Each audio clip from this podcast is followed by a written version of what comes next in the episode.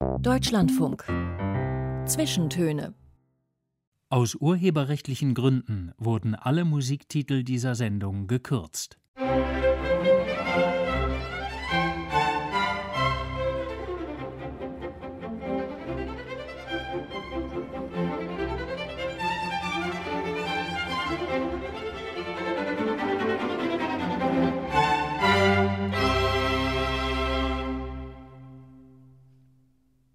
Willkommen zu den Zwischentönen heute mit Klaus Pilger.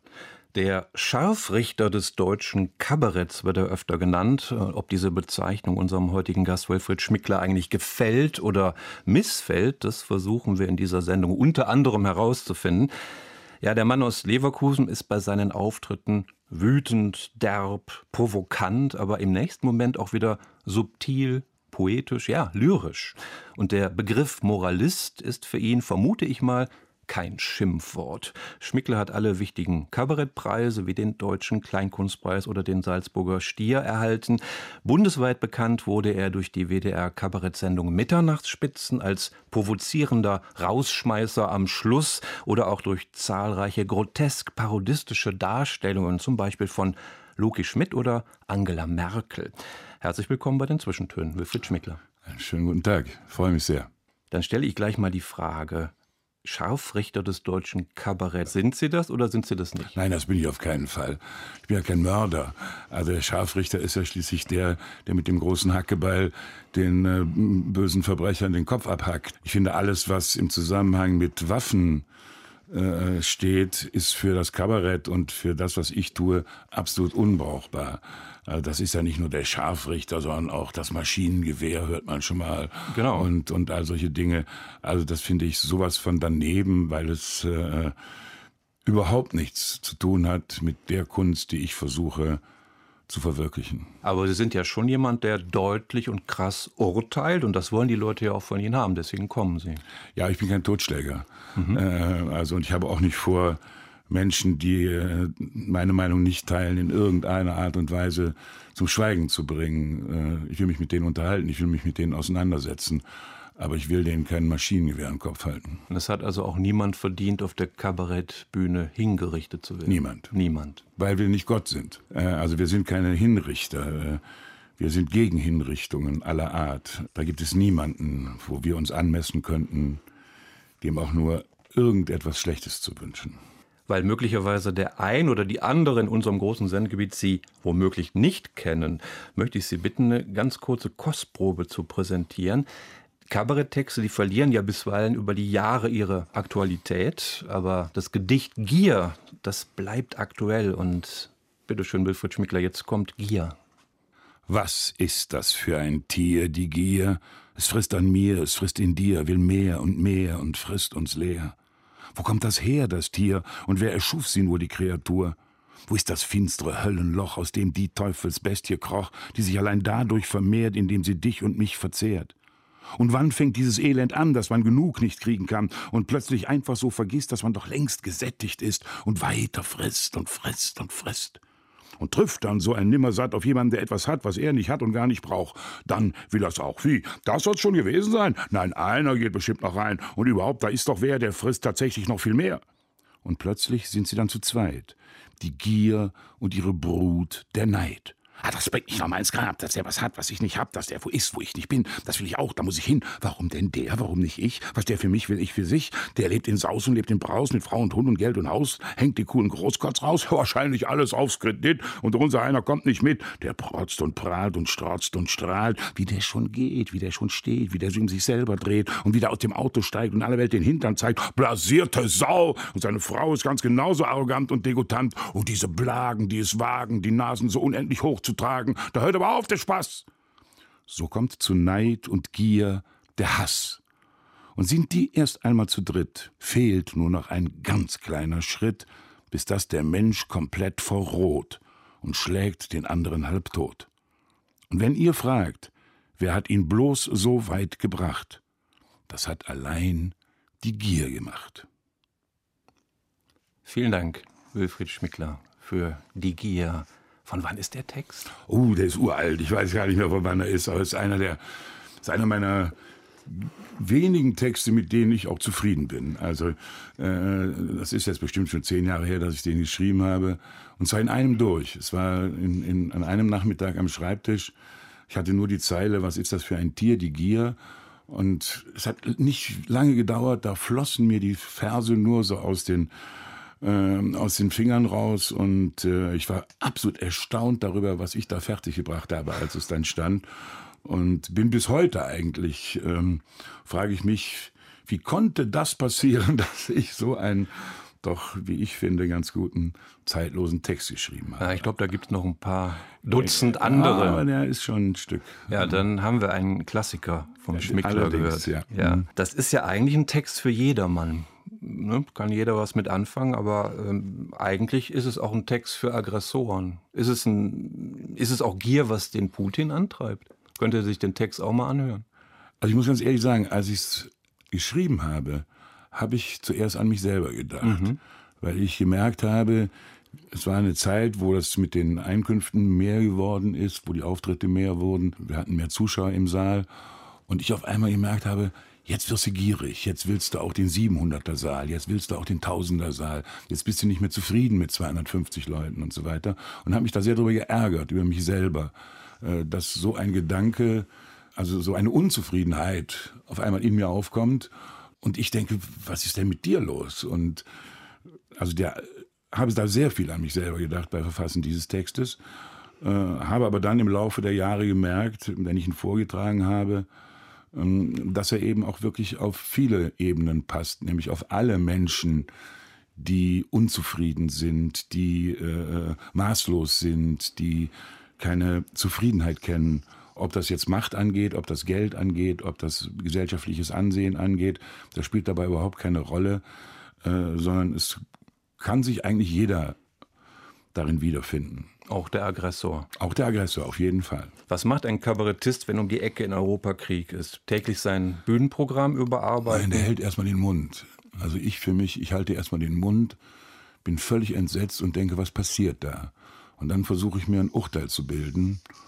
Und das dauert. Das fällt mir ungeheuer schwer. Ich halte mich selber für einen Pazifisten. Ich bin Kriegsdienstverweigerer. Ich habe den Dienst mit der Waffe abgelehnt. Damals war das noch eine Gewissensentscheidung hier in der Bundesrepublik. Und äh, ich würde in meinem Leben keine Waffe anfassen. Und sehe mich plötzlich konfrontiert mit Aussagen von ehemaligen Gesinnungsfreunden, die sich um 180 und 360 drehen, die sich plötzlich. Und schwere Waffen für die Ukraine, Waffen ja oder nein? Den Himmel frei halten und ja. Einsatz von allem ja. möglichen Kriegsgerät. wo stehen, dann, wo stehen Sie da? Ich weiß es nicht. Ich kann es Ihnen wirklich nicht beantworten. Und ich habe irgendwie immer so eine Bewunderung für die Leute, die so selbstsicher und so eindeutig sagen können, was jetzt richtig ist.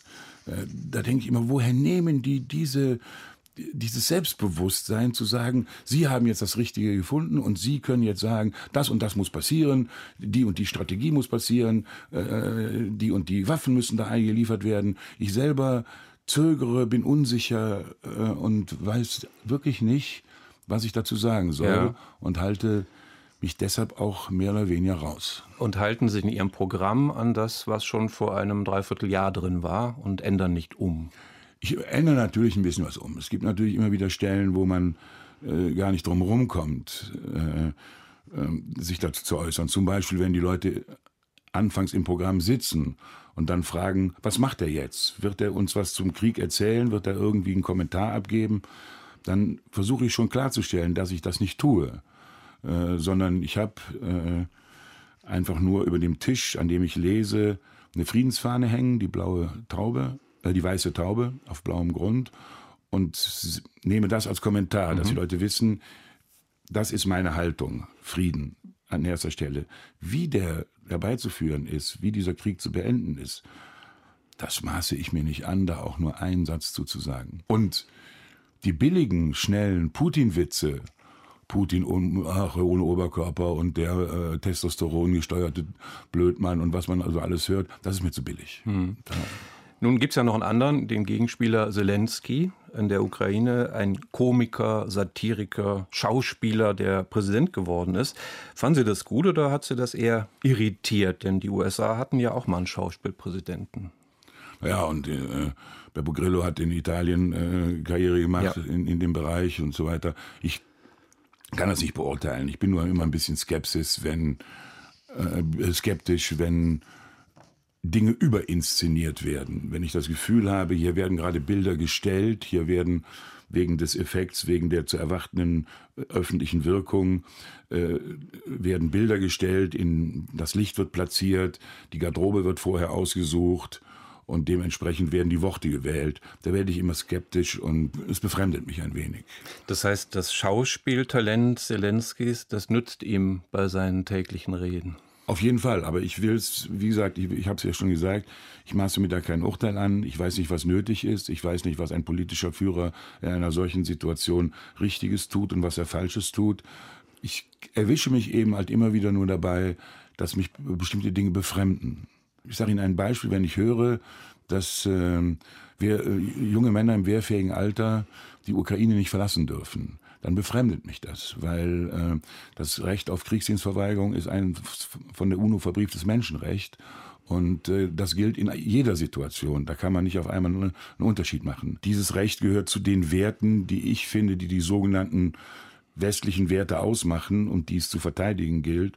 Und da befremdet es mich, wenn ich höre, dass es nicht passiert. Wenn ich höre, dass Flüchtlinge unterschiedlich behandelt werden, ähm, hier in, in ihren Fluchtländern, also da, wo sie Obdach finden, dann befremdet mich das auch. Also Sie meinen die syrischen und die ukrainischen zum Beispiel. Zum Beispiel. Aber wir wissen ja auch, dass auch aus ukrainischer Seite äh, Leute, die jetzt zufällig zu dem Zeitpunkt in Kiew waren, studiert haben und so weiter, farbige äh, Leute große Schwierigkeiten haben, äh, genauso behandelt zu werden wie die äh, einheimischen mhm. Flüchtlinge. Da habe ich dann Fragen in meinem Kopf, die ich selber nicht beantworten kann, die mich umtreiben, die mich verunsichern. Es gibt Themen, die mich überfordern und da halte ich dann lieber den Mund, als irgendeinen Quatsch zu erzählen. Oder denken länger nach und irgendwann später Oder kommt so. etwas. Ja.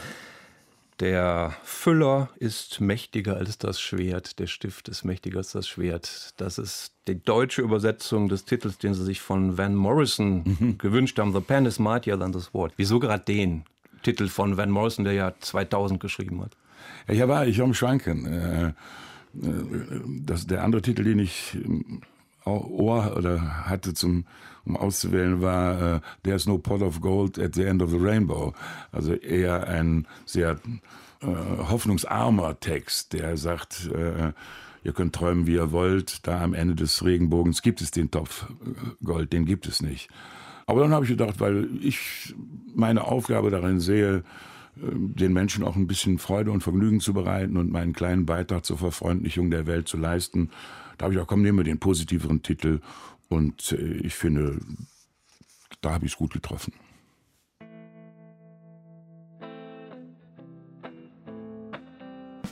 You gotta live by the pen, cause it's mine and the sword. You gotta live by the pen, mightier than the sword.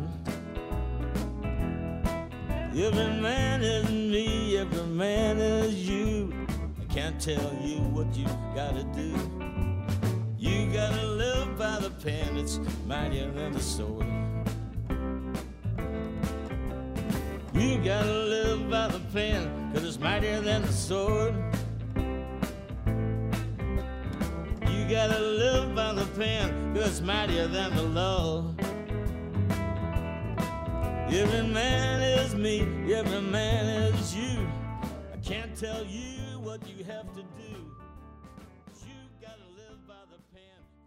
Sie hören die Zwischentöne heute zu Gast der Kabarettist Wilfried Schmickler. Herr Schmickler, Sie sind jetzt 67, yep. stehen seit Jahrzehnten auf der Bühne vor Fernsehkameras, Mikrofon im Radio. Gibt es da Dinge, wo Sie rückblickend sagen, oh ja, da habe ich mich in meinen Programmen oder in irgendwelchen Texten mal geirrt oder ganz falsch gelegen, auch mal ungerecht geurteilt? Gute Frage, weil ich gehöre, glaube ich, zu meinen allergrößten Kritikern. Ich bin nie zufrieden mit dem, was ich tue und ich habe immer Angst, irgendwie falsch zu liegen oder äh, aus, aus schlecht äh, vorbereiteter Spontanität plötzlich Dinge zu sagen, die übers Ziel hinausschießen, die die die Dinge nicht wirklich treffen. Wir könnten jetzt zum Beispiel die alte Mitternachtsspitzensendung gucken und ich würde Ihnen in jedem Schlusstext sagen können, das hätte nicht sein sollen. Das hätte man besser machen können. Hier hätte man ein bisschen äh, freundlicher formulieren können. Um das war ungerecht. Das war ungerecht. Mhm. Das war auch, äh, erzielt auch keine Wirkung. Ungerechtigkeit, Übertreibungen erzielen ja gar nicht die Wirkung, von der man immer glaubt, dass sie die, wo ich lange gedacht habe, dass sie die erzielen. Aber es ist völliger Quatsch. Auch der Hass auf die Niedrigkeit verzerrt die Züge, wie Bertolt Brecht sagt. In einem Interview, äh, da wurden Sie gefragt, ob Sie jetzt Altersweisheit spüren. Ich glaube, da wurden Sie 60 oder so mhm. in der mhm. Zeit. Und Sie haben gesagt, nein aber mir fällt es schwerer, Urteile zu fällen und zu erkennen, wo ist die richtige, wo ist die falsche Seite. Ist das dann nicht doch schon irgendwie altersweise? Ja, aber da sind wir wieder mit, wieder mit so einem Begriff, den, den ich mir nicht anziehe und auch nicht anziehen will. Weisheit. Äh, ich kenne in der Weltgeschichte weise Menschen. Buddha war ein weiser Mann. Jesus muss ein ziemlich weiser Mann gewesen sein. Es gibt in der Literatur unglaublich weise äh, kluge äh, Männer und Frauen, mit denen ich mich auf keinen Fall in irgendeiner Art und Weise messen möchte, äh, sondern ich weiß, mit welchem Wasser ich koche. Äh, und ich weiß, wo ich mich selber einordnen äh, kann. Und Weisheit ist nichts, was mir gegeben ist. Aber Lebenserfahrung. Lebenserfahrung. Und das ist ein bisschen Weisheit. Wenn aber dann, dann holt man es ein bisschen runter. Dann holen wir es auf die Erde runter, dann holen wir es raus aus dem Kopf in die Füße und äh, in den Bauch und Lebenserfahrung, okay, die habe ich wie jeder Mensch, wie jeder andere Mensch auch, gute und schlechte, die dann dazu führen, dass man vielleicht im Alter äh, oder dass ich im Alter bestimmte Dinge anders sehe, milder sehe, freundlicher sehe, aber ich kann mich immer noch sehr aufregen. Ich habe auch noch viel Wut im Bauch. Ihr Kollege Jürgen Becker, mit dem Sie jahrzehntelang diese Mitternachtsspitzen im WDR-Fernsehen gemacht haben, äh, der hat vor nicht allzu langer Zeit sinngemäß gesagt, früher, da waren wir gegen die Gesellschaft. Mhm. Durch die AfD sind wir weg von dieser Haltung. Wir müssen die Gesellschaft jetzt verteidigen. Ja, ich war noch nie so richtig gegen die Gesellschaft, muss ich ganz ehrlich sagen. Also ich habe zwar die Gesellschaft immer kritisiert und oder versucht zu kritisieren, ich habe die Schwächen versucht rauszufinden und da auch entsprechend in den Programmen oder, oder Radio- und Fernsehbeiträgen mich dazu zu äußern. Aber ich war immer der Meinung, dass gemessen an dem Rest der Welt äh, meine Biografie, nämlich 54 geboren zu sein im Westteil Deutschlands, zu einer der größten äh, Glücksfälle der Weltgeschichte gehört, ein ungeheures Privileg ist in jeder Beziehung, in materieller Beziehung, in äh, geistiger Beziehung, Freiheiten ohne Ende, Bildungsmöglichkeiten ohne Ende, Sicherheit im Gesundheitswesen, an Hunger gar nicht zu denken, an Obdachlosigkeit gar nicht zu denken. Also ich spreche jetzt wirklich nur von mir und äh, habe mich da immer als sehr privilegiert in der Menschheitsgeschichte empfunden. Allerdings, was der Jürgen meinte, war, wir müssen stärker, wenn die Angriffe von rechts kommen, und die kommen ja vornehmlich von rechts gegen die Grundwerte dieser Gesellschaft, die man ja auch kritisieren kann, aber die erstmal ganz in Ordnung sind, äh, dann muss man Stellung beziehen, dann muss man in Abwehrposition gehen, dann äh, muss, man, muss man die Reihen schließen und dann muss man sagen, bis hierhin und nicht weiter. Da, die kommen nicht durch. Mhm. Also Sie kämpfen gegen die Verunsicherer, weil die Angst machen und Angst macht die Leute kaputt. Also machen Sie ein Kabarett gegen die Angst? Unter anderem, unter anderem. Es gibt viele dieser Gefühle, die die Menschen lähmen und daran hindern, ihre Gegenwart nicht nur wahrzunehmen, sondern auch positiv zu gestalten, einzugreifen. Das sind Angst, das ist Unsicherheit, das ist Neid, das ist äh, die eben schon zitierte äh, Gier, Missgunst, all diese Dinge die berühmten sieben Todsünden unter anderem, äh, die die Menschen dazu bringen, zu verbittern, äh, zu verhärten und dadurch eben nicht mehr in der Lage zu sein, zu leben. Leben im Sinne von als produktiver Teil dieser Gesellschaft, der sich einmischt, der teilnimmt an der Gesellschaft, der diese Gesellschaft voranbringt, zu wirken, sondern sich zurückzuziehen, Schutzmauern um sich aufzubauen, passiv zu werden. Ja. Ein Vorsatz von Ihnen und Jürgen Becker ist auch, gegen die Verrohung der Sprache Absolut. vorzugehen. Was meinen Sie damit? Den, den hasserfüllten Ton in den Shitstorms?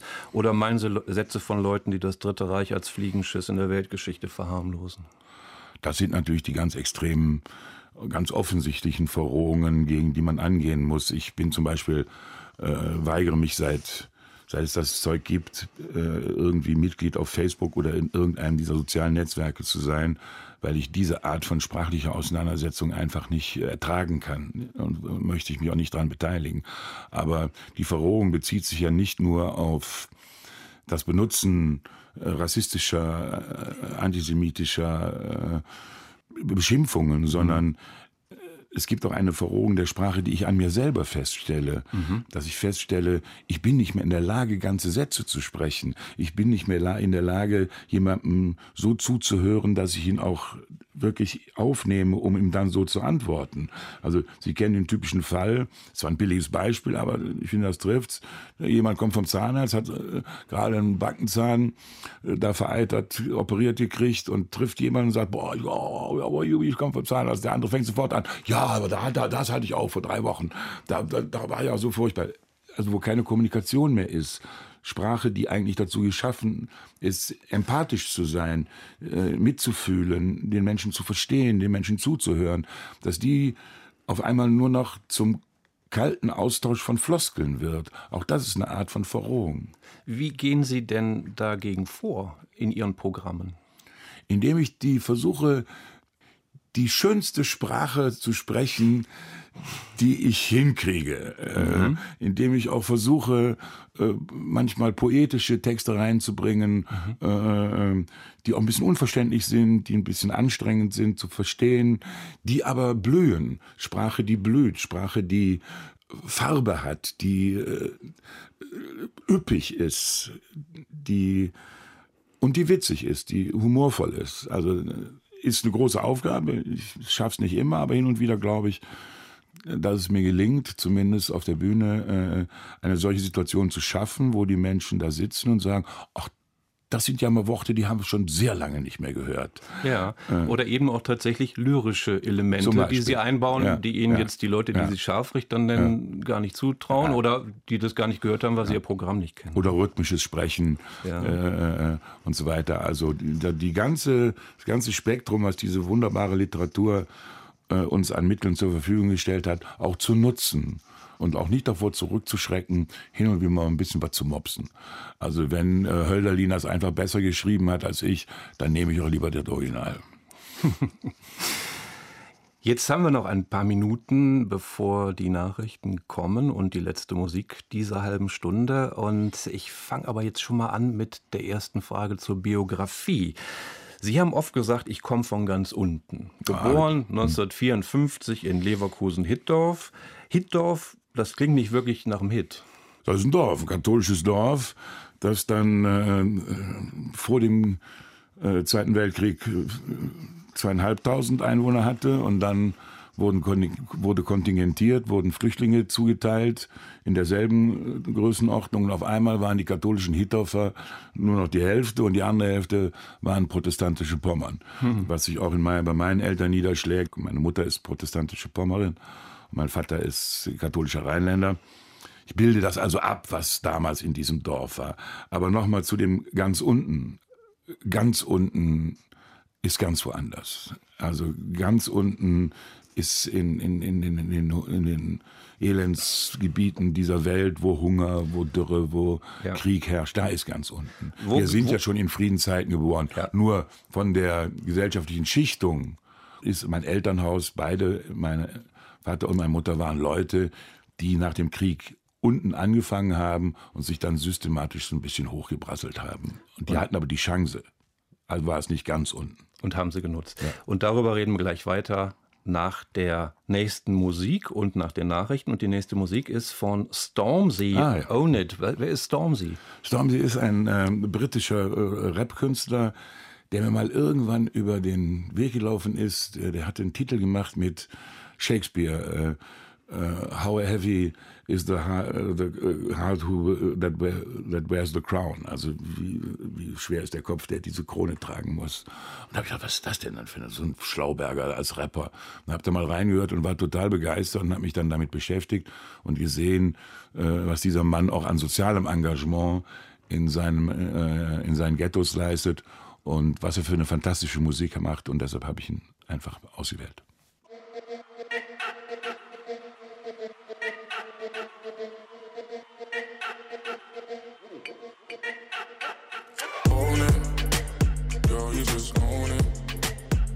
Body's on fire. Show me how to control it. And go ahead, you flip and get higher. Girl, I love how you roll it. I put my hand there. Hold it, I'ma be right by you. I'ma be right by you. I'ma be right by you. I'ma be right by you. Lighters up, lighters up, one time lighters up. Pulled up in the party when you saw me, I was lighting up my J. So go ahead and brighten up my day. Lighters in the air when you're lighting up the rave, and it's feeling like I met you here before. Willkommen zurück zum zweiten Teil der heutigen Zwischentöne. Heute zu Gast der Kabarettist Wilfried Schmickler. Und der hat sich einen Titel gewünscht von Pink, Bad Influence.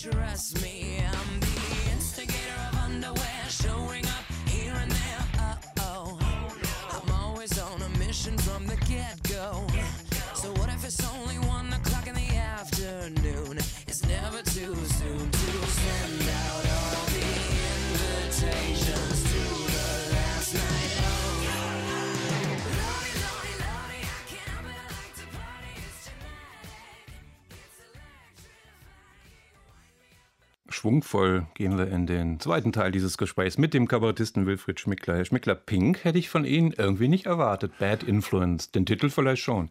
Ja, aber äh, ich versuche wirklich äh, quer zu hören. Also ich habe keinen speziellen Musikgeschmack.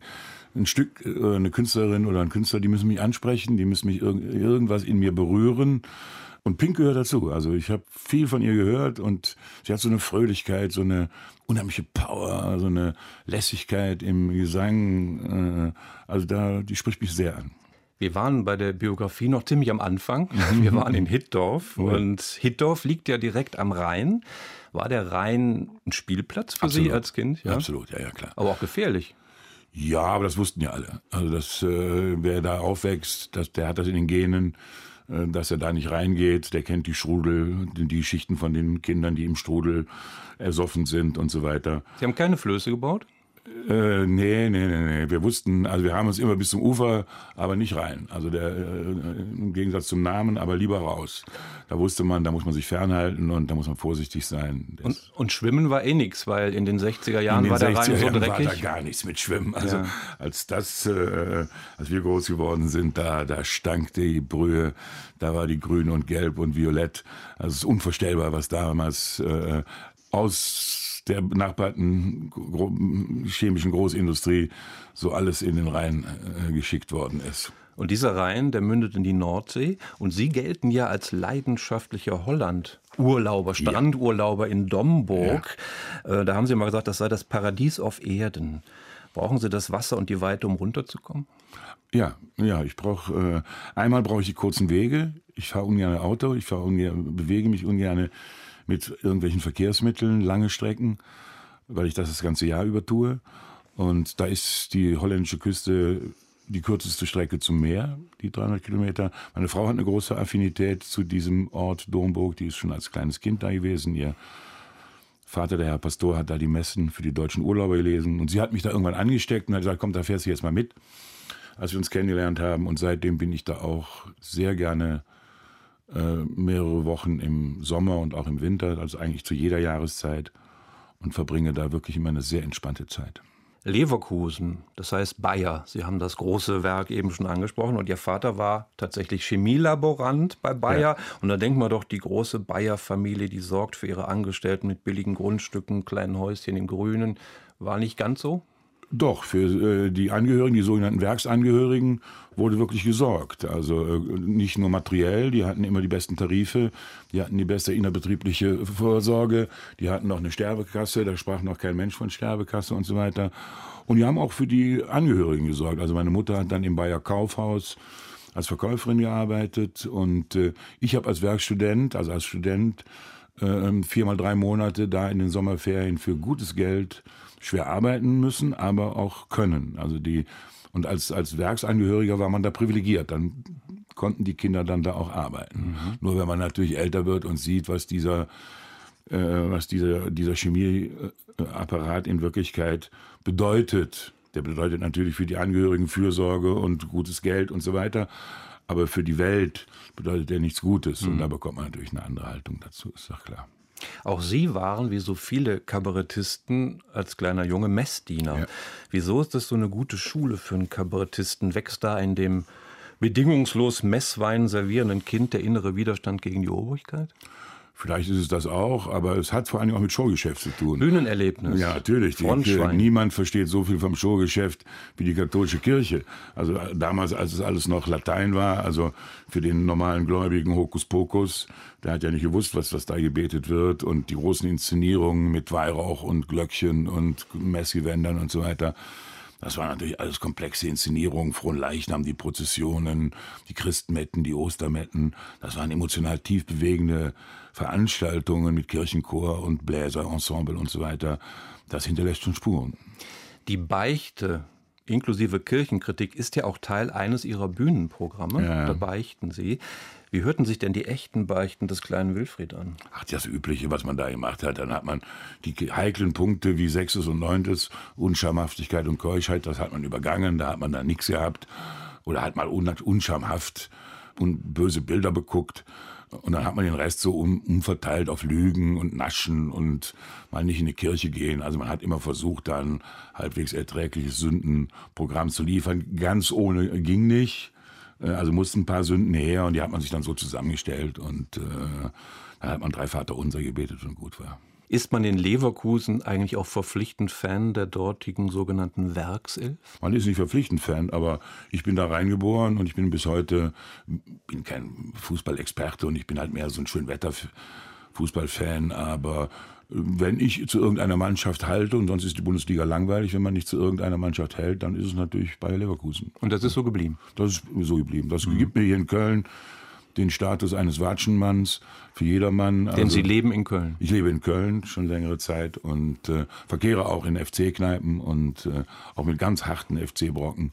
Und da bin ich natürlich das gefundene Fressen dann. Also, Aber Sie können sich ja wehren. Ich kann damit umgehen, ja. Der Bus nach Leverkusen-Opladen, das war dann das Tor zur Welt für Sie. Dort ja. gingen Sie aufs Gymnasium genau. und da haben Sie richtig Schulkarriere gemacht. Klassensprecher, Schulsprecher, Schülerzeitungsredakteur. Hatten Sie entdeckt, dass Sie ein Alpha-Tier sind, gerne im Mittelpunkt stehen? Oder gab es andere Gründe?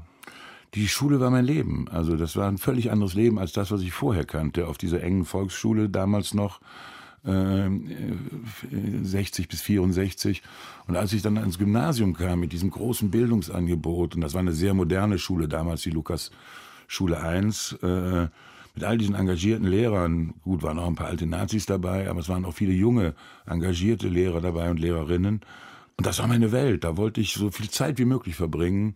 Und da hat sich das angeboten, eben auch in der SMV aktiv zu werden und in der Schülerzeitung und bei allen möglichen Ämtern, die man da übernehmen kann, zuzuschlagen, um eben zusätzlich Zeit in der Schule verbringen zu können und diese Schule einzuatmen, zu genießen. Ich habe die Schulzeit wirklich genossen. Weil zu Hause war es zu langweilig.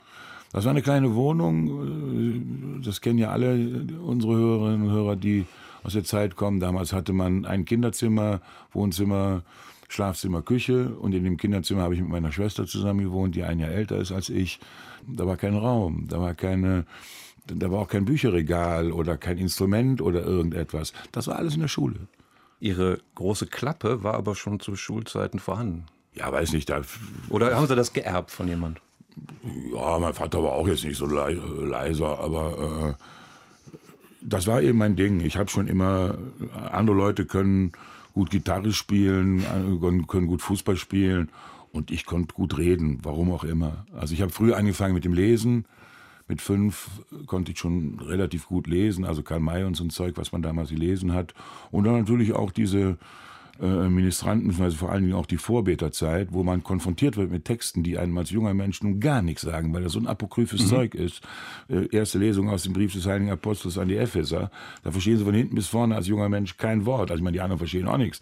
Aber die dann so vorzutragen, als würde man das verstehen, ist eine gute Schule. Es heißt ja, Sie reden die Leute schwindelig. Die Elke Heidenreich hat es mal in der Laudatio so ausgedrückt, da hat sie in der Rolle der Ruhrgebietslady Else Stratmann gesagt, der schreit die Leute von der Bühne aus zwei Stunden an und kriegt da auch noch Geld dafür. Das ist muss die gerade sagen. Nein, also ja, ja. Elke ist eine gute Freundin und die hat das da überzogen als Stratmann und hat quasi dann ja. auch eine Parodie abgeliefert. Ne? Die Elke weiß natürlich auch, dass ich äh, nicht zwei Stunden rumbrülle. Das kann ich erstens mit der Stimme nicht. Zweitens hält das kein Zuschauer aus. Also niemand bezahlt Eintritt, um zwei Stunden lang zusammengefaltet zu werden. Das wäre ja schon Sadismus. Was macht Sie sprachlos? Was macht mich sprachlos? So eine Frage.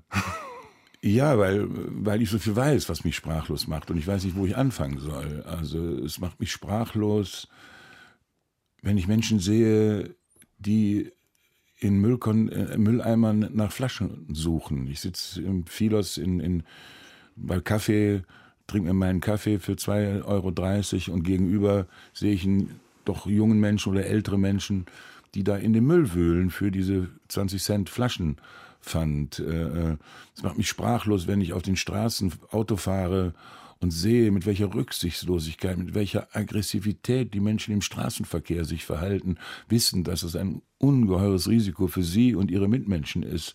Äh, das macht mich sprachlos, wenn ich Bilder sehe von Städten, von zerschossenen Städten, wie wir sie jetzt in der Ukraine sehen, aber wie wir sie auch in, in, in Afghanistan gesehen haben, wie wir sie in Syrien gesehen haben, wo Infrastrukturen vernichtet worden sind, zertrümmert worden sind. Man wird das nie wieder aufbauen können. Es wird nie wieder diese Stadt werden, die es mal war. Und das waren blühende Städte mit Kultur, mit äh, Infrastruktur, mit Menschen, die da glücklich und zufrieden gelebt haben. Äh, und jetzt ist das alles nur noch Trümmer.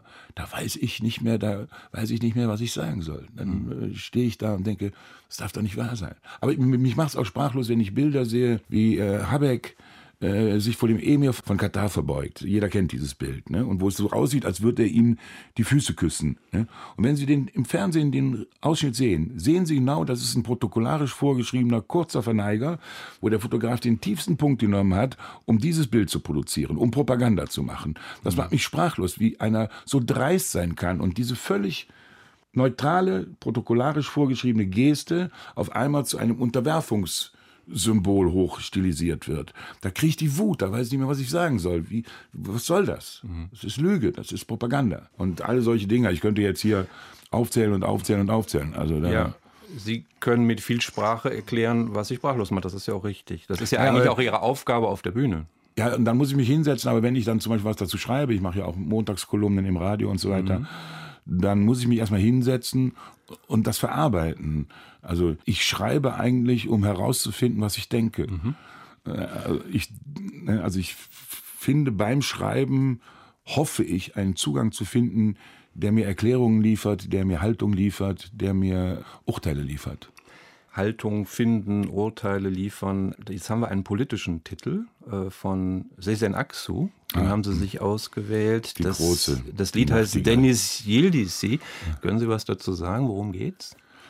Äh, äh, ich kann dazu nichts sagen, weil ich des Türkischen nicht mächtig bin. Ne? Aber ich habe die Biografie von äh, Frau Axel sehr genau gelesen und wir haben es ja gerade erst erlebt, dass äh, Erdogan gesagt hat, äh, sie gehöre zu den Menschen, äh, denen man die Zunge rausreißen muss. Und äh, sie war immer engagiert auf Seiten der demokratischen Linken in der Türkei, setzt immer auch für Frauenrechte ein gesetzt und sie macht vor allen Dingen eine fantastische Musik. Und da bei dem Stück, was wir jetzt hören, finde ich der ganze Zauber des Orients vermischt mit diesen westlichen produktionsmusikalischen Produktionsstandards, das hat sowas, ich weiß auch nicht, das hat sowas Zauberhaftes.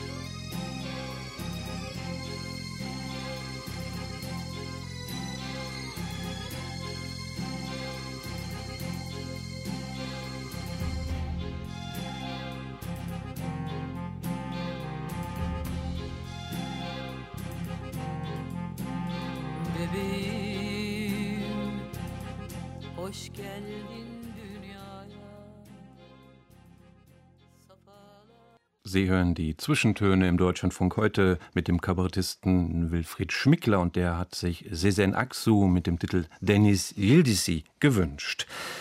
Nach dem Abi, Herr Schmickler, mhm. dann ging es zum Zivildienst. Ja. Und zwar gingen Sie an ein Haus der Jugend, Jugendzentrum in Leverkusen, mhm. hatten dann später noch in selbstverwalteten Jugendzentren lange äh, auch äh, zu tun.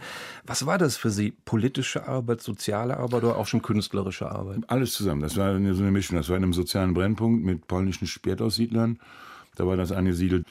Und da haben wir nachmittags Schulaufgaben und äh, Jugendlichenbetreuung gemacht, also Kinderbetreuung mit den Kindern der Spätaussiedler. Und am Abend dann äh, gab es dann eben für Jugendliche, deutsche Jugendliche in der Regel Programm, wo wir dann versucht haben, als Team Angebote zu machen, kreative, künstlerische Angebote. Und wie gesagt, kann kein Instrument, ich kann nicht fotografieren, ich kann nicht malen. Das Einzige, was ich kann, ist mit Texten umgehen und dann haben wir dann eben eine kleine Theatergruppe gegründet, in der wir angefangen haben, mit skurrilen, absurden Texten zu experimentieren. Da ging es gar nicht um Politik oder um Inhalte, sondern da ging es einfach nur um Sprache lebendig werden zu lassen, äh, in Bewegung umzusetzen und so weiter. Und daraus hat sich das dann alles so ein bisschen entwickelt. Mhm. Wie schauen Sie da heute drauf zurück? Glückserfüllt, verklärt, oder sagen Sie, ach, da war auch ein bisschen Hedonismus mit dabei? Hedonismus auf jeden Fall, aber das war eben diese Zeit, wo das auch so völlig kritiklos möglich war. Wir haben uns da unsere kleine Insel geschaffen und auf dieser Insel haben wir versucht, eine eigene Welt zu entwickeln, in jeder Beziehung, mit Musik, mit Sprache, mit äh, Filmen und so weiter. Und vor allen Dingen war der große Vorteil in Leverkusen, im Gegensatz zum Beispiel zu Köln oder Berlin, Hamburg, an größeren Städten, ist, da sind die Szenen alle kleiner. Also dann sind dann, sagen wir mal, äh, fünf Jazzmusiker, äh, gute Leute. Und dann sind dann da 15 Rock'n'Roll-Musiker.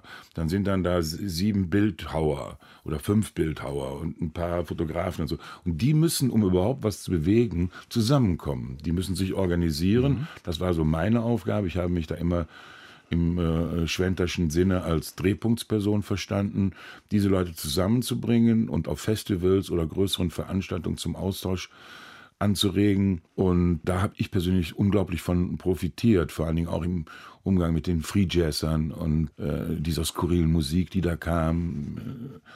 Und äh, das hat für mein Leben sehr viel bedeutet, diese Zeit. Das waren so zehn Jahre, in denen das eine wirklich hohe Produktivität hatte. Nicht vergleichbar mit anderen Städten. Ja, also der Vorteil der Provinz Absolut. in dem Fall. Mhm. Absolut. Wie wurden Sie Kabarettist? Wann merkten Sie, dass Sie einer sein könnten? Gab es eine Initialzündung? Ja, es ging so schleichend. Wir hatten dann diese Theatergruppe in dem Jugendzentrum und da stellte sich heraus, da waren zwei besonders Begabte dabei, mit die habe ich dann angesprochen, habe gesagt, hör mal, sollen wir nicht mal so kleine Programme machen?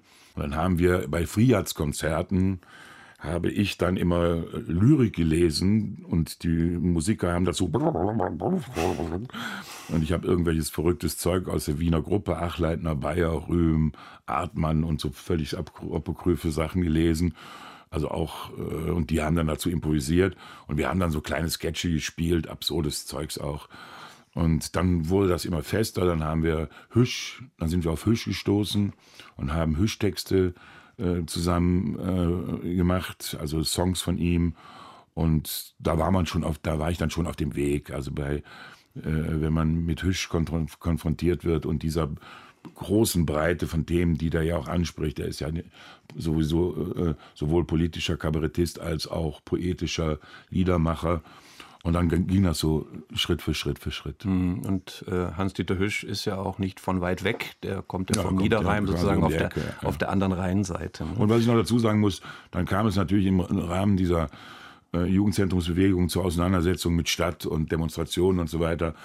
Und äh, da haben wir dann aus unserer Abteilung Straßentheater abgeliefert und haben Agitprop quasi auf der Straße gemacht. Und da war man ja schon mittendrin im, im äh, politischen Theater und in der, bei den politischen Sketchen. Sie waren auch als Student eingeschrieben, Germanistik, Geschichte, mhm. Theaterwissenschaft in Köln, aber so richtig studiert haben Sie nicht. Wieso eigentlich nicht? Ja, ist nichts für mich. Ich war da einmal und da war ich in einem Seminar äh, in einem hier in der Kölner Uni fensterlosen Raum mit 80 Prozent Studentinnen zusammen, ohne dass ich das jetzt in irgendeiner Art und Weise bewerten meine. Ähm, aber die konnten eben Deutsch und kein Englisch und kein Französisch. Und äh, das war so läppisch, das war so ein niedriges Niveau. Äh, auch beim, wo ich so viel von erwartet hatte, von Theater, Film und Fernsehwissenschaften, da wurde dann stundenlang darüber diskutiert, ob die Großeinstellung im Gegensatz zur totalen ideologische Implikationen hat. Und da habe ich gesagt, was redet ihr hier? Also ich kannte nur Leute, die haben das benutzt und fertig. Also ja, die ganze, ich bin nicht so ein Theoriemensch, ich mhm. bin nicht so ein äh, großer Theoretiker, ich bin kein Intellektueller. Da kann man sicherlich auch noch widersprechen, aber Ihr erstes kabarettistisches Trio, das hieß Matsche, Works und Hallis. Ja, ja, ja. Waren das die, mit denen Sie Agit Pop gemacht haben? Nee, da hatten wir noch, da waren wir noch so auf dieser absurden Schiene mit ein bisschen Hüsch dabei, mit ein bisschen äh, Wiener Gruppe, hatte ich ja schon angesprochen, und andere verrückte Heißenbüttel-Texte, äh, äh, Dada, äh, Dada gemacht in absurden Kostümen. Und das hat sich dann erst so langsam entwickelt, dass das mehr Inhalt bekam. Weil auf Dauer stellt es halt nicht zufrieden, einfach nur äh, Texte zu sprechen, die keiner versteht. Sie haben dann eigene geschrieben. Wann haben wir dann eigene? Ja. Das ist dann die einzige Möglichkeit, ja. selber zu schreiben. Der große Erfolg, der kam dann in den 90ern äh, Jahren bis 2001 mit dem Trio Dreigestirn Köln 1 Richtig, mit ja. Heiner Kemmer und Wolfgang Nitschke. Ja, ja. Und da waren sie dann schon bundesweit unterwegs, traten Richtig. im Fernsehen auf, kassierten vor der Auflösung im Jahr 2000 den Deutschen Kleinkunstpreis. Wie hat sich der Kabarettist Schmickler dort verändert, weiterentwickelt? Erstmal, wir hatten das Problem mit dem Namen. Der kam von Jürgen Becker damals der vor mir in der Gruppe war und der dann keine Lust mehr hatte, auf Tour zu gehen und mich gefragt hat, ob ich da einsteige. Und dann bin ich da eingestiegen, aber der Name blieb, Dreigestirn. Das hieß natürlich überall, da kommen die Karnevalisten aus Köln. Da haben wir dann in Hamburg und Berlin nur sehr schwer den, die Füße auf den Boden gekriegt, weil die sagten, was sollen wir mit Karneval? Dreigestirn halt. Dreigestirn eben. Ne? Und äh, da haben wir uns erst sehr lange für, für gebraucht, uns davon zu emanzipieren, indem wir wirklich auf sehr hohem Niveau damals, vor allen Dingen mit meinem äh, damaligen Partner Wolfgang Nitschke, der äh, ein wunderbarer Autor und unheimlich komischer Mensch ist, aber auch sehr gebildet, sehr, sehr intellektuell. Und äh, wir haben zusammen Texte geschrieben, die dann wirklich, äh, wie ich im Nachhinein finde, auch zum Besten gehören, was ich in meinem Leben auf der Bühne gemacht habe. Und die Zeit war wirklich sehr produktiv und sehr, äh, da kam die Wiedervereinigung, da war viel los in Deutschland, da äh, waren wir viel unterwegs und äh, hatten eben auch den Erfolg und haben dann auch den, wie ich finde, zu Recht den Deutschen Kleinkunstpreis bekommen. Und irgendwann hatte sich das dann erledigt. Da waren Sie auserzählt miteinander? Ja. Ja, kann man so sagen. Ne? Im klassischen Sinne. Und dann kam 2004 tatsächlich erst das erste Soloprogramm, ja. das auch noch Aufhören hieß. Ja. Und da waren Sie schon 50, ne? Ja, ja, ich habe sehr spät Solo angefangen. Ja. Das war dann Deshalb muss ich auch noch, äh, das muss ich ja immer noch arbeiten, weil wir zu dritt mit dem Dreistern, wir haben nie diesen großen Erfolg gehabt, den wir eigentlich hätten haben müssen, eben unter anderem wegen dieses doofen Namens. Klotz am Bein, Klavier vom Bauch. Ja. Und äh, aber als ich dann Solo angefangen habe, dann ging es so langsam los. Dann hatte ich auch, hatte Jürgen Becker mich auch gefragt, ob ich bei den Mitternachtspitzen mitmache. Und äh, da hatten wir regelmäßig diese Fernsehtermine und seitdem geht es eigentlich äh, immer so weiter. Zeit für die nächste Musik. Ja. Sie haben sich was, was aus den Niederlanden ah. ausgesucht. Hermann Brot. Lecker. Und das heißt The Flees, das Stück. Ja. Was ist das? Also Wer ist, ist das? Hermann Brot kennt ja nun jeder. Hermann Brot hat immer in Köln gespielt im, im Luxor Weihnachten und wenn es geschneit hat, gab's Freibier. Also die Kölner kennen auf jemanden Hermann Brot. Hermann Brot ist der berühmteste Rockstar äh, der Niederlanden. Äh, leider Selbstmord begangen vor vielen Jahren und ein großer Verlust für die Szene. Auch heute in Holland noch ein Volksheld quer durch die Bevölkerungsschichten. Ich bin ja viel in Holland und der wird da sehr verehrt, auch nach seinem Tod immer noch. Und das Lied, was er da aufgenommen hat oder was ich da ausgewählt habe, ist so ein Säuferlied, klassisches und das Holländisch, was er da verarbeitet, ich habe dann meine holländischen Freunde gefragt, was singt der da eigentlich? Und die hatten selbst große Schwierigkeiten, dieses Lied zu übersetzen. Mochte Gnade Dunder gaan. Möge ich zum Teufel gehen, könnte man das jetzt einfach übersetzen, aber es ist viel tiefer, es ist viel komplexer in der Sprache. Ein Säuferlied und ich glaube auch, wenn wir nicht Niederländisch können, können wir verstehen. Das hört man, ja.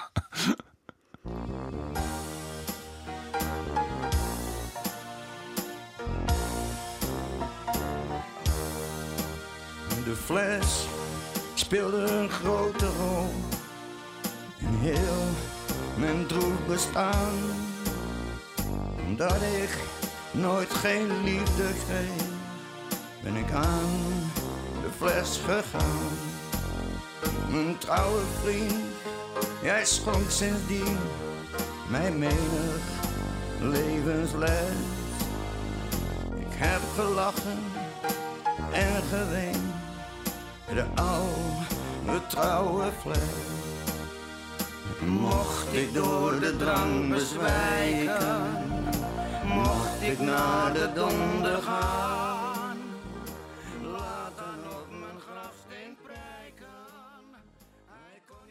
Der niederländische Rockstar Hermann Brood hier gar nicht als Rockstar, sondern als, ja, Bänkelsänger, Bänkelsänger mit dem Lied The Fleas. Gewünscht von Wilfried Schmickler, unserem ja, ja. heutigen Gast. Sehr selbstironisch auch hier der Text. Das ja. mag ich besonders gerne, wenn Künstler auch in der Lage sind. Als Rock'n'Roller muss man ja immer der Poser sein, der Große, der Coole. Und wenn man sich da jetzt so ein bisschen komisch macht und so ein bisschen kleiner macht, das ist mir immer sehr sympathisch. Eigenhumor kommt bei Ihnen ja auch oft vor und das kriegt aber nicht jeder Kabarettistin, sollte aber eigentlich berufliche Voraussetzung sein. Das sollte irgendwie in, jeder, in jedem Beruf Voraussetzung sein, dass man die Dinge, die man tut, zwar ernst nimmt, aber auch immer wieder mal in der Lage ist, ein bisschen Distanz zu haben und mit einer, einer gewissen humoristischen Leichtigkeit äh, sein Tun zu beurteilen. Und ich finde, Selbstkritik ist, macht Freude und äh, sich selbst so ein bisschen in die Pfanne hauen, sowieso. Schmickler Soloprogramme sind ja eine ausgewogene Mischung aus klassischen politischen Kabaretttexten, auch gerne mal Witzen, aus Gedichten und ja natürlich auch Gesang. Ne, gerne mal äh, etwas mhm. jazzig, lyrisch mit ihrer tiefen, vollen Stimme und das alles mit sehr viel Tempi wechseln.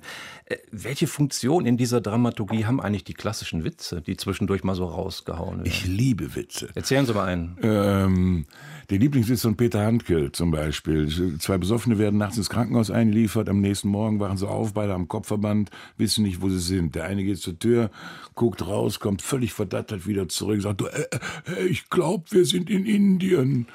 Ja, wie kommst du denn da drauf? Da draußen steht ein Schild, die Toiletten sind am Ende des Ganges.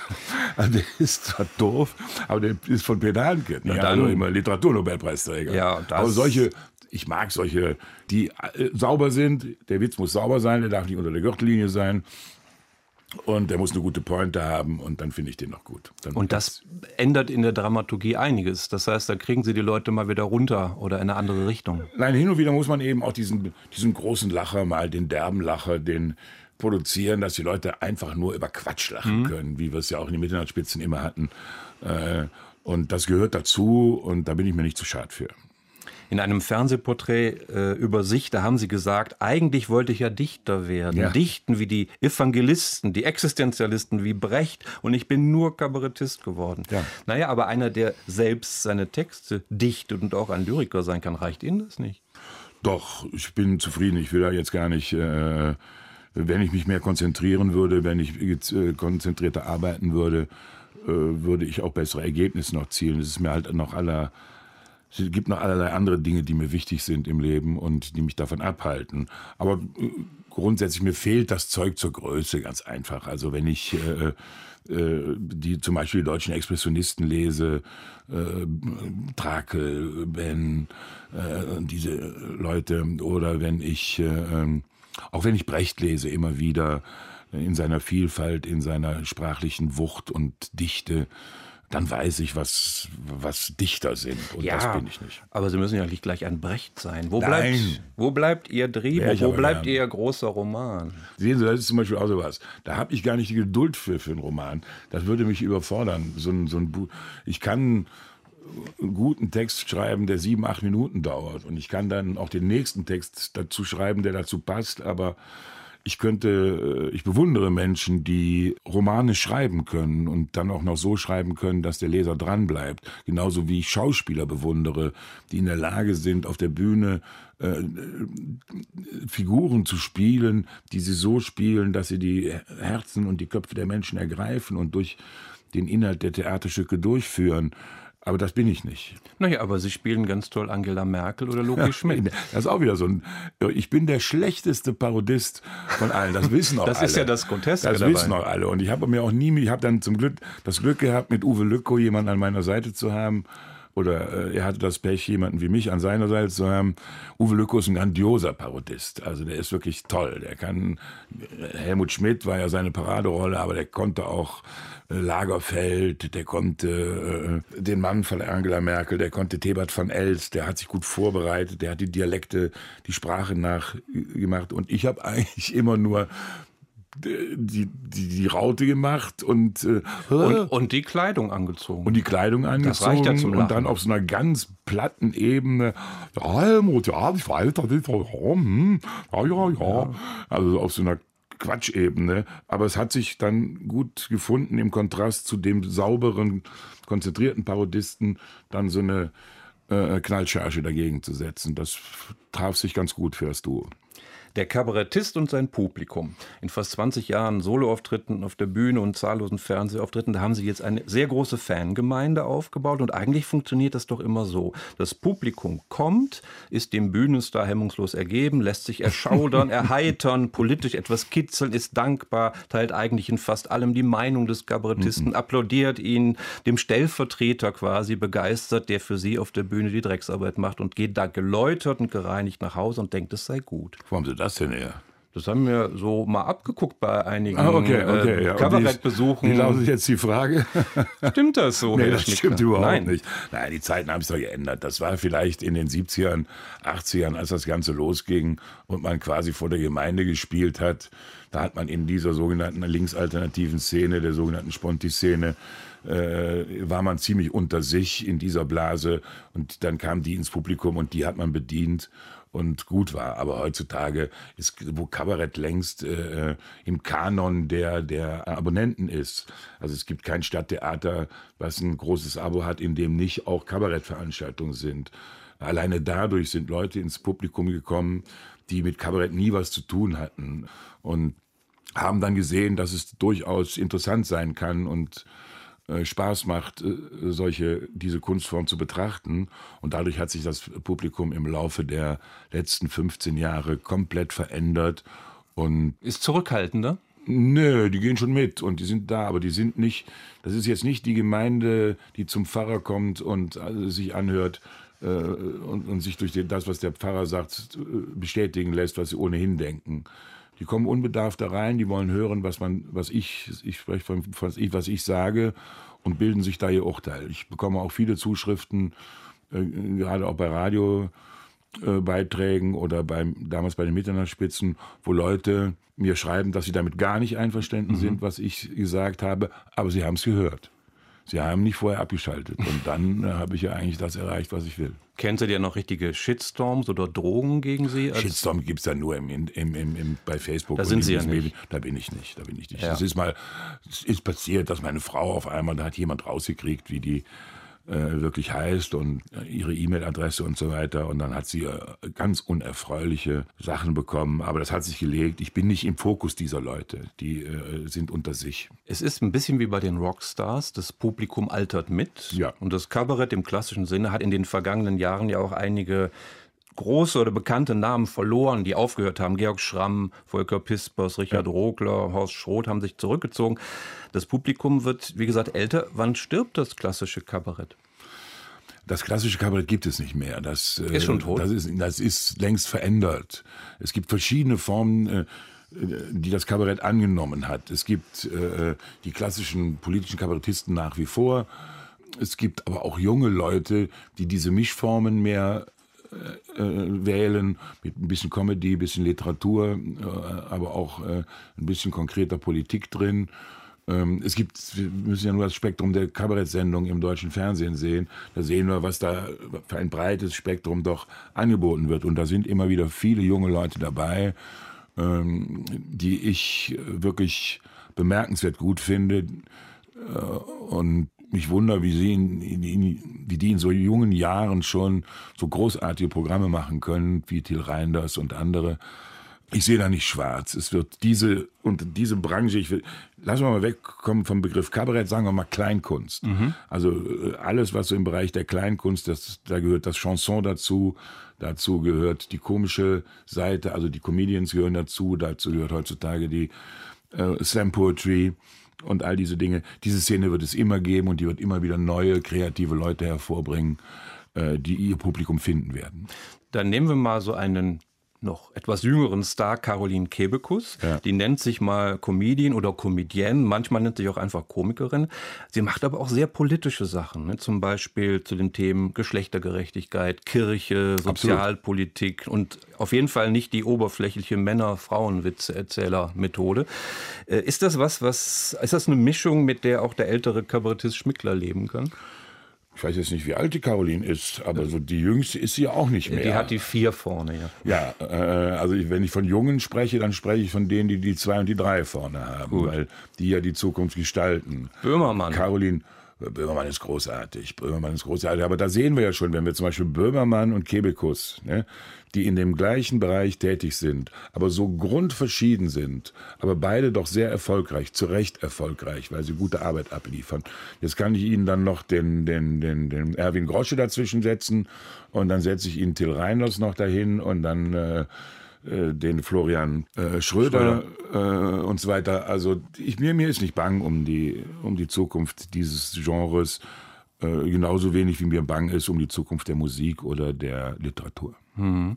Wobei Jan Böhmermann ja eigentlich investigativen Journalismus betreibt mit Comedy gewürzt. Ne? Was ich eigentlich nicht leiden kann. Äh, ich kann also dieses, äh, dieses journalistische Kabarett, was ich in den letzten Jahren so ein bisschen mehr etabliert hat, überhaupt nicht leiden, weil was soll ich mir da nochmal die Zahlen alle von äh, Augen führen lassen, die ich sowieso schon kenne, die kann ich in der Zeitung lesen. Ich erwarte eine Pointe, ich erwarte eine, eine, eine Stellungnahme, ich erwarte eine äh, dass das äh, übertrieben wird, dass es überhöht wird und von dieser Warte aus mir dargestellt ja. wird und nicht auf der Ebene der Fakten und der nackten Zahlen, die ich sowieso äh, nachlesen kann. Aber mhm. Böhmermann ist nun einer, der macht das auf eine sehr charmante Art und Weise und hat zwischendurch auch immer wieder Knaller drin. Die sind einfach äh, großartig. Also äh, ich habe mal so ein Ding über neue deutsche Schlager gesehen, diese, äh, wie die entstehen und da hat er dann so Affen, die haben so äh, Textschnipsel gehabt und am Ende hat er einen Song draus gemacht. Grandios. Mhm. Eine Frage muss ich noch stellen, und zwar unter Kabarettisten und Kabarettistinnen, wie stark ist da die Konkurrenz oder auch der Neid, wo wir gerade schon mal mit dieser Sendung ja mit dem Thema auch begonnen haben. Ja, regt man sich da auch mal über die Texte der anderen auf? Gibt es untereinander Hass in der Branche, Lagerbildung, der geht zu Dieter nur und der nicht? Ach nee, das ist. Äh, äh, Alles Friede, Freude, Eierkuchen. Nee, das nicht. Ich meine, ich hatte mich ja mit Dieter Nuhr äh, auch öffentlich äh, auseinander, den ich eigentlich sehr mag. Ich halte Dieter Nuhr für einen anständigen, guten Jungen. Ich habe überhaupt nichts gegen ihn und bin, habe mich eigentlich immer gut mit ihm verstanden. Aber wir haben es dann auf einem Punkt, haben wir uns auseinander äh, diskutiert und das ist bis heute nicht gekittet worden. Das muss man mal irgendwann wieder reparieren. Natürlich ist Ingo Appelt eine andere Farbe als Matthias Deutschmann. Natürlich ist, gibt es Leute, deren Art ich nicht mag, die, das mir nicht, das, was mir nicht gefällt, aber die haben auch ihr Publikum. Solange die, die bieten das an und äh, wenn die Leute das nehmen, dann nehmen die das mit Grund, weil es ihnen gefällt. Wenn es mir nicht gefällt, wer bin ich darüber zu urteilen, ob das besser ist, ob das schlechter ist, ob das gut ist, ob das nicht gut ist. Das steht mir nicht an und ich kenne die Szene nur so, es ist von großer Gönnerschaft geprägt. Man gönnt im Durchschnitt, äh, durchschnittlich die, den, den anderen den Erfolg, weil man genau weiß, der hat sich seinen Erfolg verdient und wenn ich ein gutes Programm anbiete und eine gute Idee habe, dann setzt die sich auch durch und dann werde ich auch Erfolg haben. Gut, klare Aussage. Die Mitternachtsspitzen, die haben sie fast 30 Jahre gemacht, ja. von 1992 bis 2020. Und Warum war Schluss? Wollten Sie nicht mehr oder der WDR wollte Sie nicht mehr? Das darf ich jetzt nicht sagen. Gibt es da noch Verträge? Nein, nein, nein, nein. Wir waren zu alt. Wir waren zu alt. Der WDR wollte verjüngen, was auch äh, ein sehr ein gutes Recht ist. Man kann nicht ewig die, die, die alten Säcke da durchziehen. Wir hatten unseren Teil getan in den vielen Jahren. Und da war der Punkt irgendwann erreicht, wo der Sender gesagt hat, so, wir wollen das jetzt das Format verändern, wir wollen das verjüngen, wir wollen das modernisieren. Wir wollen da neue Leute ran schaffen und das finde ich in Ordnung und äh, das fand der Jürgen in Ordnung, das fand der Uwe in Ordnung und wir haben dann zusammen gesagt, wir hören zusammen auf. Am Ende der, äh, nicht ganz am Ende der Pandemie, aber die Pandemie haben wir halt noch zusammen durchgezogen. Und jetzt ist da ein neues Team und äh, ich kommuniziere mit den Leuten, die in diesem Team sind. Ich werde da im September zu Gast sein und äh, ich wünsche denen alles Gute. Aufhören, das Letzte, kein Zurück. Die Titel ihrer Bühnenprogramme, die signalisieren ja etwas Endliches. Oder auch nicht, denn es gibt ja auch Programme, die heißen immer weiter und es hört nicht auf. Mhm. Kabarettgrößen wie Hans-Dieter Hüsch, den wir gerade schon genannt haben, Dieter Hildebrand, die haben ja auf der Bühne gestanden, bis es wirklich nicht mehr ging. Mhm. Wie ist da Ihre Zukunftsplanung? Haben Sie auch den eigenartigen Künstlertraum auf der Bühne umzukippen? Überhaupt nicht, überhaupt nicht. Also dann kippe ich lieber im Garten beim Glas Wein um. Äh, äh, äh, bei einer Zigarette. Also da auf der Bühne umkippen, nee, da, das, das, das möge der Herr mir ersparen. Ähm, nein, ich weiß es nicht. Ich werde das immer machen und ich habe ja auch die Chance, dadurch, dass ich selber schreibe, mir Texte zu schreiben, die ich dann auch in kleinerem Rahmen vortragen kann. Wenn ich will, miete ich mir eine, einen kleinen Saal mit 100 Leuten und äh, lese vor und, und mache das, wenn der Markt der sogenannte Markt mich nicht mehr will. Aber solange da noch Angebote kommen, die ich attraktiv finde, wo ich Spaß habe zu spielen, könnte ich Ihnen jetzt ein Jahr einrichten. Auch in Süddeutschland? Nee, da haben wir irgendwann aufgehört. Dann, äh, das ist zu weit und sie müssen da schon immer präsent sein, um Publikum zu erspielen. Und wir sind hier so gesegnet mit wunderbaren Einrichtungen äh, im Ruhrgebiet und im Ostwestfalen und so weiter. Wir müssten gar nicht so weit fahren. Trotzdem haben Sie ja 2021 den bayerischen ja, Kabarettpreis erhalten. Ja, war ich super überrascht. Und in der Begründung stand sinngemäß, er hat hohe Ansprüche an Moral und Wahrheit. Hm. Er ist wütend und mitfühlend zugleich. Was will man mehr, Herr Schmickler? Ja, man muss das, äh, ich, ich korrigiere das mal so. Wenn Sie jetzt vor seine Texte erwecken den Eindruck, dass er hohen Anspruch an Moral und Wahrheit hat. Äh, da würde ich Ihnen das unterschreiben und das würde ich sagen, ja, das stimmt, das versuche ich in den Texten auch zu formulieren. Aber ob ich als Mensch, als Wilfried Schmickler, als Person, als Freund, als Partner, als äh, äh Verwandter, ob ich das immer so in meinem Leben auch schaffe, äh, das sei dahingestellt. Also ich, ich mühe mich.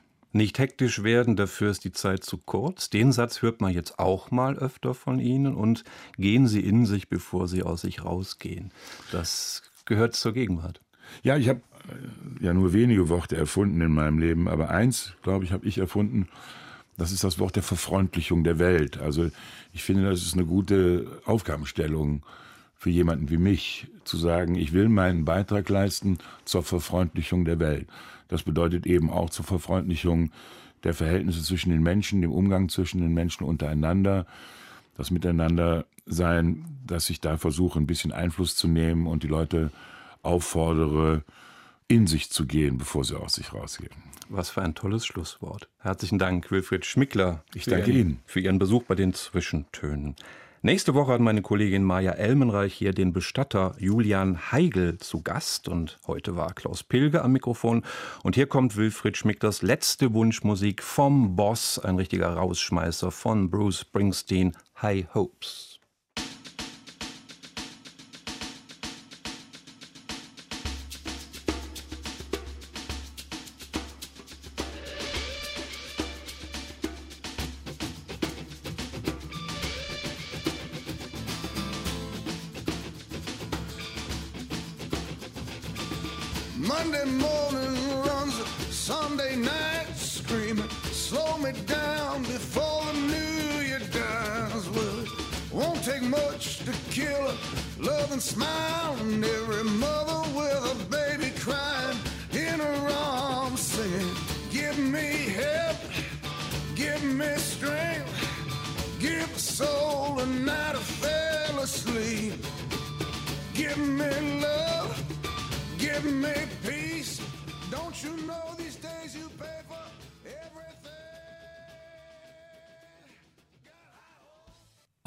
Urheberrechtlichen Gründen wurden alle Musiktitel dieser Sendung gekürzt